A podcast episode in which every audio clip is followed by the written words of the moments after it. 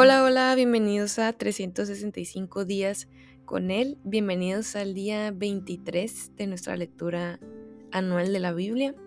Hoy estaremos leyendo Éxodo 16, 17, 18 y el Salmo 23. Em, empezamos leyendo, después reflexionamos y terminamos con una pequeña oración. Empezamos con Éxodo 16. Toda la comunidad israelita partió de Elim y llegó al desierto de Sin, que está entre Elim y el Sinaí. Esto ocurrió a los 15 días del mes segundo después de su salida de Egipto.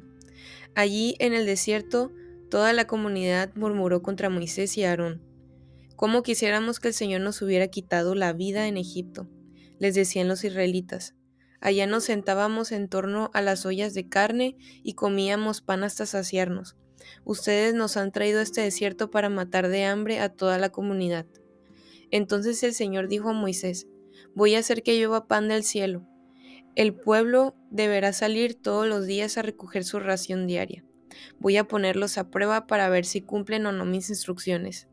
El día sexto recogerán una doble porción y todo esto lo dejarán preparado. Moisés y Aarón dijeron a todos los israelitas, Esta tarde sabrán que fue el Señor quien los sacó de Egipto, y mañana por la mañana verán la gloria del Señor. Ya Él sabe que ustedes andan murmurando contra Él. No somos nadie para que ustedes murmuren contra nosotros. Y añadió Moisés, Esta tarde el Señor les dará comer carne y mañana los saciará de pan, pues ya los oyó murmurar contra Él. Porque ¿quiénes somos nosotros? Ustedes no están murmurando contra nosotros, sino contra el Señor. Luego se dirigió Moisés a Aarón, dile a toda la comunidad israelita que se acerque al Señor, pues los ha oído murmurar contra él. Mientras Aarón hablaba con toda la comunidad israelita, volvieron a la mirada hacia el desierto y vieron que la gloria del Señor se hacía presente en una nube. El Señor habló con Moisés y le dijo, Han llegado a mis oídos las murmuraciones de los israelitas. Diles que antes de que caiga la noche comerán carne y que mañana por la mañana se hartarán de pan. Así sabrán que yo soy el Señor su Dios. Esa misma tarde el campamento se llenó de codornices y por la mañana una capa de rocío rodeaba el campamento. Al desaparecer el rocío sobre el desierto quedaron unos copos muy finos, semejantes a la escarcha que cae sobre la tierra. Como los israelitas no sabían lo que era, al verlo se preguntaban unos a otros, ¿y esto qué es? Moisés les respondió, es el pan que el Señor les da para comer, y estas son las órdenes que el Señor me ha dado. Recoja cada uno de ustedes la cantidad que necesite para toda la familia, en Gomer por persona. Así lo hicieron los israelitas. Algunos recogieron mucho, otros recogieron poco. Pero cuando lo midieron según el Gomer, ni el que recogió mucho le sobraba, ni el que recogió poco le faltaba. Cada uno recogió la cantidad necesaria. Entonces Moisés les dijo, Nadie debe guardar nada para el día siguiente. Hubo algunos que no hicieron caso a Moisés y guardaron algo para el día siguiente, pero lo guardado se llenó de gusanos y comenzó a apestar. Entonces Moisés se enojó contra ellos. Todas las mañanas cada uno recogía la cantidad que necesitaba, porque se derretía en cuanto calentaba el sol. Pero el día sexto recogieron el doble, es decir, dos gomer por persona. Así que los jefes de la comunidad fueron a informar de esto a Moisés. Esto es lo que el Señor ha ordenado, les contestó. Mañana sábado es día de reposo consagrado al Señor, así que cuezan lo que tengan que cocer y hiervan lo que tengan que hervir. Lo que sobre, apártenlo y guárdenlo para mañana. Los israelitas cumplieron las órdenes de Moisés y guardaron para el día siguiente lo que les sobró, y no se pudrió ni se agusanó. Cómanlo hoy sábado, les dijo Moisés, que es el día de reposo, consagrado al Señor.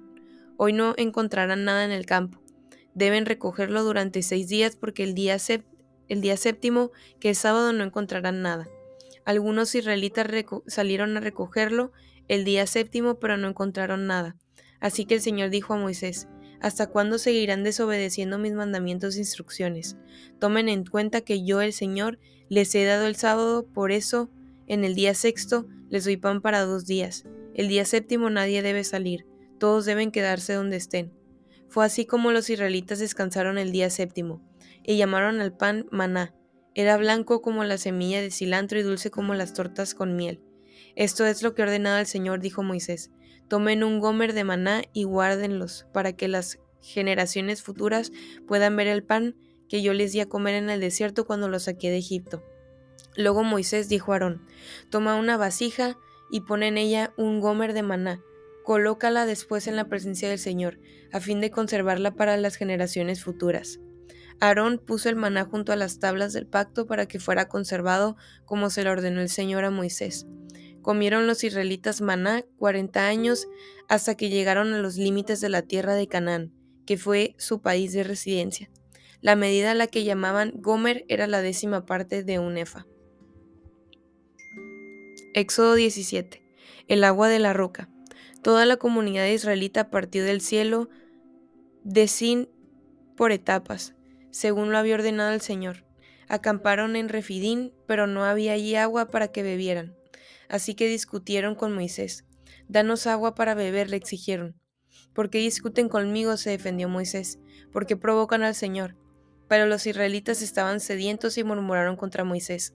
¿Para qué nos sacaste de Egipto? reclamaban. ¿Solo para matarnos de sed a nosotros, a nuestros hijos y a nuestro ganado? Clamó entonces Moisés al Señor y dijo, ¿Qué voy a hacer con este pueblo? Solo falta que me maten a pedradas. adelántate al pueblo y aconseja al Señor y llévate contigo algunos jefes de Israel, pero lleva también la vara con que golpeaste el Nilo.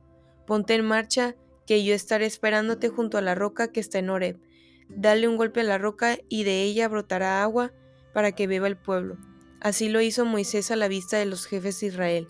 Además, a ese lugar lo llamó Masá y también Meribá, porque los israelitas habían probado al Señor y atelcado con él al decir, esta no está, esta o no está el Señor entre nosotros.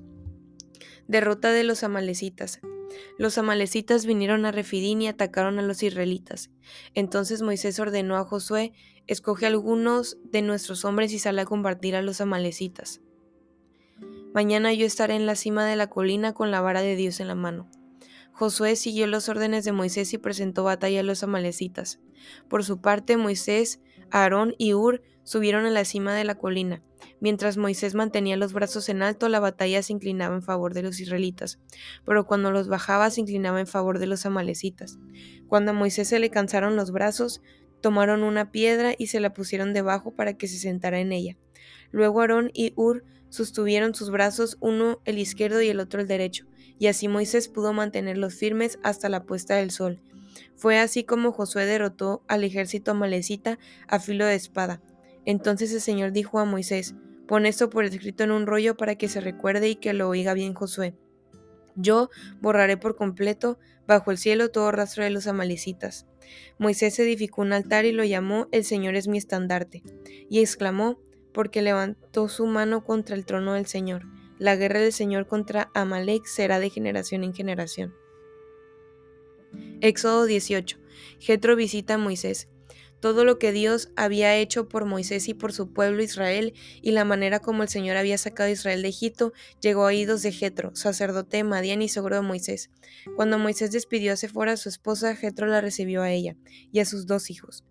Uno de ellos se llamaba Gersón, porque dijo: Moisés soy un extranjero en tierra extraña.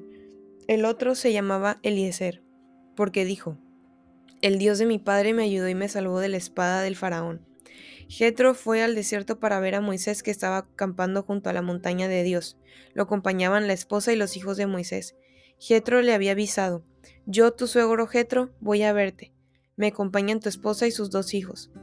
Moisés salió al encuentro de su, de su suegro, se postró ante él y lo besó. Luego de intercambiar saludos y desearse lo mejor, entraron en la tienda de campaña. Allí Moisés contó a su suegro todo lo que el Señor había hecho al faraón y a los egipcios en favor de Israel, todas las dificultades con que se habían encontrado en el camino y cómo el Señor los había salvado. Jetro se alegró de saber que el Señor había tratado bien a Israel y lo había rescatado del poder de los egipcios, y exclamó, Alabado sea el Señor que los salvó ustedes del poder de los egipcios. Alabado sea el que salvó a los israelitas del poder opresor del faraón. Ahora sé que el Señor es más grande que todos los dioses por lo que hizo a quienes trataron a Israel con arrogancia. Dicho esto, Jetro presentó a Dios un holocausto y otros sacrificios, y Aarón y todos los jefes de Israel se sentaron a comer con el suegro de Moisés en presencia de Dios. Al día siguiente, Moisés ocupó su lugar como juez del pueblo y los israelitas estuvieron de pie ante Moisés desde la mañana hasta la noche. Cuando su suegro vio cómo procedía Moisés con el pueblo, dijo, ¿Pero qué es lo que haces con esta gente? ¿Cómo es que solo tú te sientas mientras todo este pueblo se queda de pie ante ti, desde la mañana hasta la noche? Es que el pueblo viene a verme para consultar a Dios, contestó Moisés. Cuando tienen algún problema me lo traen a mí para que yo dicte sentencia entre las dos partes. Además, les doy a conocer las enseñanzas y las leyes de Dios. No está bien lo que estás haciendo, le respondió su suegro, pues te cansas tú y se cansa la gente que te acompaña. La tarea es demasiado pesada para ti, no la puedes desempeñar tú solo. Oye bien el consejo que voy a darte y que Dios esté contigo. Tú debes representar al pueblo ante Dios y presentarle los problemas que ellos tienen. A ellos los debes instruir en las leyes y en las enseñanzas de Dios y darles a conocer la conducta que deben llevar y las obligaciones que deben cumplir. Elige tú mismo entre el pueblo hombres capaces y temerosos de Dios, que amen la verdad y aborrezcan las ganancias malavidas, y nómbralos como oficiales sobre mil, cien, cincuenta y diez personas. Serán ellos los que sirvan como jueces de tiempo completo, atendiendo los casos sencillos y los casos difíciles te los traerán a ti. Eso te aligerará la carga porque te ayudarán a llevarla. Si pones esto en práctica y Dios así te lo ordena, podrás aguantar. El pueblo, por su parte, se irá a casa satisfecho. Moisés atendió a la voz de su suegro y siguió sus sugerencias. Escogió entre todos los israelitas hombres capaces y los puso al frente de los israelitas como oficiales sobre mil, cien, cincuenta y diez personas. Estos oficiales servían como jueces de tiempo completo, atendiendo los casos sencillos, pero remitiendo a Moisés los casos difíciles. Más tarde Moisés despidió a su suegro, quien volvió entonces a su país. Salmo 23 el Señor es mi pastor, nada me falta. En verdes pasos me hace descansar. Junto a tranquilas aguas me conduce. Me infunde nuevas fuerzas. Me guía por sendas de justicia, haciendo honor a su nombre. Aun si voy por valles tenebrosos, no temeré ningún mal porque tú estás a mi lado. Tu vara y tu bastón me reconfortan. Dispones ante mí un banquete en presencia de mis enemigos. Has ungido con aceite mi cabeza. Has llenado mi copa a rebosar. Seguro estoy de que la bondad y el amor me seguirán todos los días de mi vida y en la casa del Señor habitaré para siempre. Y aquí termina la lectura del día de hoy. Empezamos con la reflexión. A ver, vamos a las notes. Muy bien, pues empezando justo Éxodo 16, vemos cómo el pueblo dice, pero ¿por qué nos trajiste para acá si en Egipto comíamos mucho y no sé qué? Y se ponen a, ver hacia atrás, ¿no? Poner su mirada en lo que habían dejado. Y el pueblo de Israel seguía aferrado a su pasado cuando debían de tener su mirada fija en el presente. En vez de poner su mirada hacia adelante y confiar en su presente por los milagros y prodigios que el Señor había hecho frente a sus ojos, ponían su mirada en su pasado y desconfiaban aún cuando tenían todo para poder confiar en el Señor. El propósito de estar en el lugar en el que estaban, fuera de Egipto, en camino a la tierra prometida, era justamente eso, que el Señor había prometido algo que no tenía comparación de ninguna manera con lo que ellos ya habían vivido. Entonces había un propósito por el cual ellos estaban caminando hacia allá y tenían una promesa y tenían el respaldo del Señor y todos los milagros y prodigios que había hecho para confiar, pero aún así decidían ver en, poner su mirada en lo que no tenían. Y por poner su mirada en lo que no tenían, no podían poner su mirada en lo que en ese momento tenían, que era más que pan y que era más que comida, que era que la presencia del Señor iba con ellos todos los días y estaba a su respaldo y era evidente. Entonces es peligroso poner los ojos en lo que no tenemos porque nos deja, nos quita esa actitud de agradecer a Dios y decir, gracias por lo que tengo hoy, porque sé que, que, que quizás hoy no tengo esto, pero mañana voy a poder ver el cumplimiento de tu promesa, sigo caminando en obediencia a ti. Entonces eso me, me, me hace pensar luego después dice el Señor que, que pues iba a hacer llover pan y, las codornices. Y, y dice que iba a mostrar su gloria.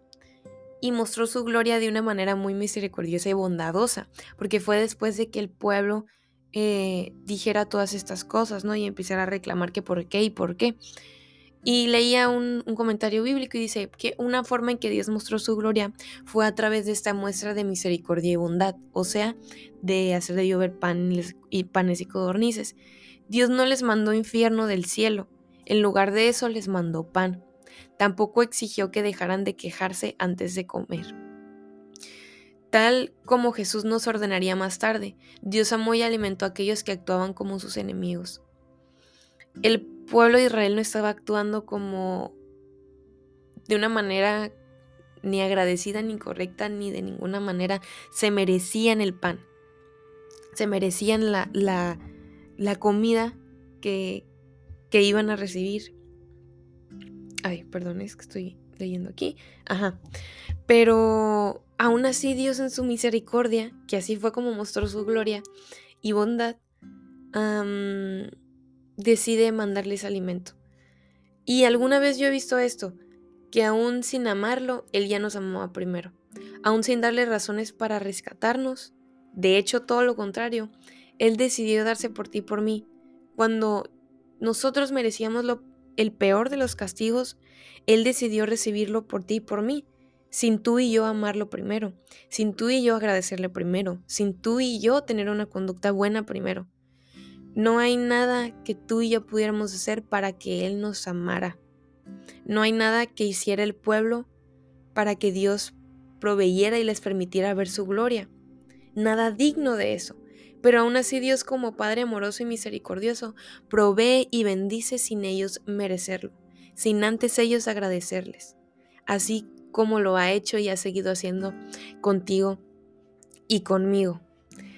Entonces, eso me recuerda, me trae, ¿no? Es como algo que yo, yo he visto antes, que yo no estoy tan alejada, yo no estoy alejada de ser ese pueblo que deja de poner su mirada en la promesa de Dios y en los milagros que ha hecho, pone su mirada en lo que le hace falta y se queja, y que después recibe una bendición que no se merece por haber tenido una actitud incorrecta. Por ejemplo, Dios, Jesús se acercó a nosotros sin tú y yo antes haber enmendado nuestra actitud o nuestra nuestra vida.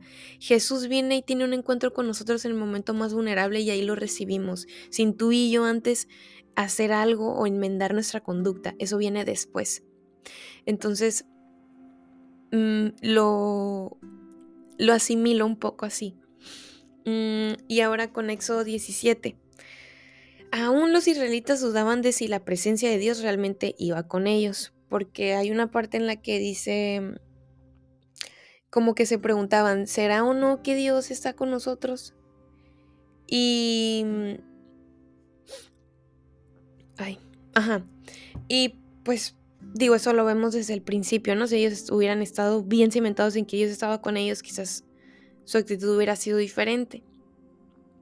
Y en una Moisés en acto de adoración construyó un altar revelando que él conocía que la victoria era del Señor y hablo de la victoria contra los amalecitas. Em, él sabía que la victoria no era de él, era del Señor. Y yo pienso, no hay que llevarnos un reconocimiento que no merecemos. Siempre debemos darle ese mismo reconocimiento a Dios. Que cada que Dios haga algo en nuestras vidas, que nos use para hacer algo, adorarle a Él. No buscar elogiarnos a nosotros construir un altar para Él, adorarle a Él, porque Él es el que hace a través de nosotros. Después, en Éxodo 18, del 15 al 16, vemos que se encuentra con su suegro y, y platican.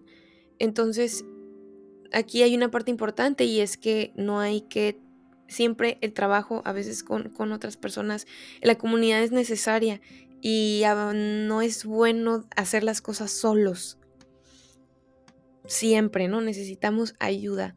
Siempre es bueno ayudarnos mutuamente, entonces es bueno hacer un trabajo en equipo.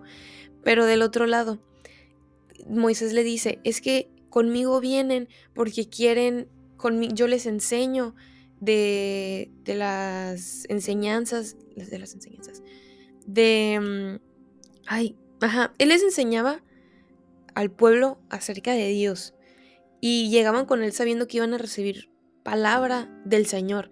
Entonces, qué increíble ser aquella persona a la que los demás vengan y sepan que cada que hablarán con nosotros, escucharán algo por parte de Dios.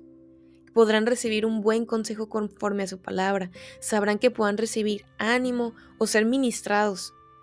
Qué chilo que nuestra intimidad con Dios sea tanta que alguien más venga con nosotros y sepa que podrá ser instruido en la palabra de Dios o podrá aprender algo nuevo del Señor. Moisés conocía a Dios y a su palabra, por eso él era capaz de instruir al pueblo en sus enseñanzas. Eso solo se construye en la intimidad y en lo secreto. Yo quisiera, quiero ser esa persona que a la que los demás, mi comunidad viene y dice, yo quiero acercarme con ella porque yo sé que si yo le pido un consejo, ella me va a responder conforme a la palabra de Dios. Yo sé que si tengo una duda conforme a la palabra, ella muy probablemente va a poder responderla porque ella es una, una mujer, un hombre que vive en intimidad con Dios, que escudriña la palabra, que, que pasa tiempo con Dios, que es intencional en su relación con Dios. Y qué increíble ser esa persona.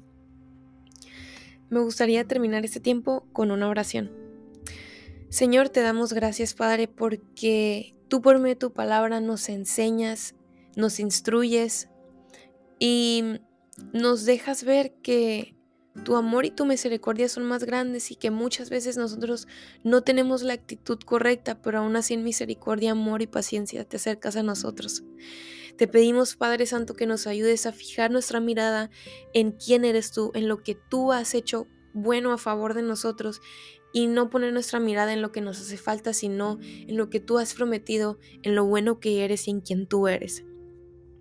Te pido, Señor, que nos ayudes a siempre darte el reconocimiento a ti y siempre adorarte cada que tú has hecho algo a través de nosotros, reconocer siempre que tú eres el que lo hace. Te pedimos, Señor, que nos ayudes a construir una vida de intimidad contigo, a dejarnos moldear por ti, a apartar tiempos contigo, a tener tiempo, Señor, lo mejor de nuestro día regalártelo a ti, Señor, y a ser formados y a ser esos hombres y mujeres que podrán instruir a las demás personas, bendecir a las demás personas, porque están tan cerca tuyo que podrán bendecir con lo que el Señor quiere que bendigan a, su, a las demás personas. En el nombre de Jesús, amén. Y aquí termina el día 23. 23, ajá. Ay. Nos vemos el día de mañana y espero que esté siendo de mucha bendición.